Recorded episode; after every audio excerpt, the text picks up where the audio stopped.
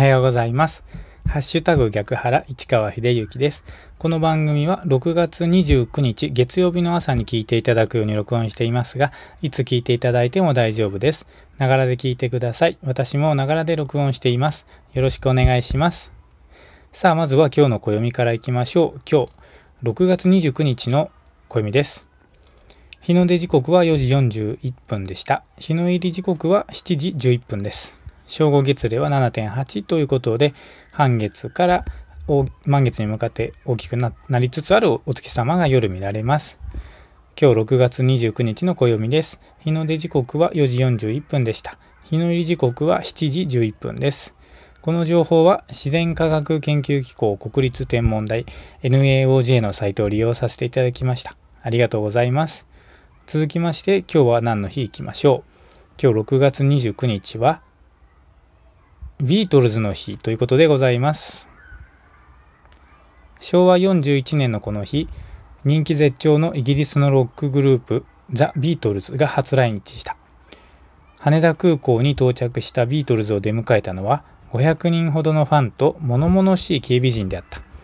警備は彼らの宿舎や公演会場でも厳戒に行われ、誰一人近づくことができなかった。翌日から東京日本武道館で3日間5回の公演を行った。学校をサボって駆けつけた高校生ら6520人が警察に補導されたが、怪我人は一人も出さなかった。ということですね。6月29日はビートルズの日ということでございます。この情報は雑学ネタ帳というサイトを利用させていただきました。ありがとうございます。さあ、週の始まりの月曜日はですね、詩を朗読したり、本の中のワンフレーズを紹介したりします。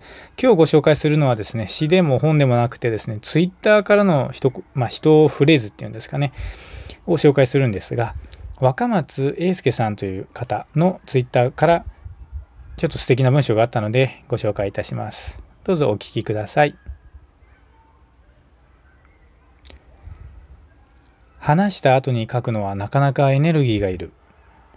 話すと書くは世に言葉を送る点では似ているが精神のベクトルが全く違う。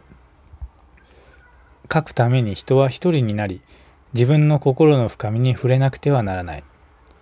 話すとは他者との場に出向くことだ。だから本当に自分を追い込むとき、私は電話にも出ない。話した後に書くのはなかなかエネルギーがいる。話すと書くは世に言葉を送る点では似ているが、精神のベクトルが全く違う。書くために人は一人になり、自分の心の深みに触れなくてはならない。話すとは他者との場に出向くことだ。だから本当に自分を追い込むとき、私は電話にも出ない。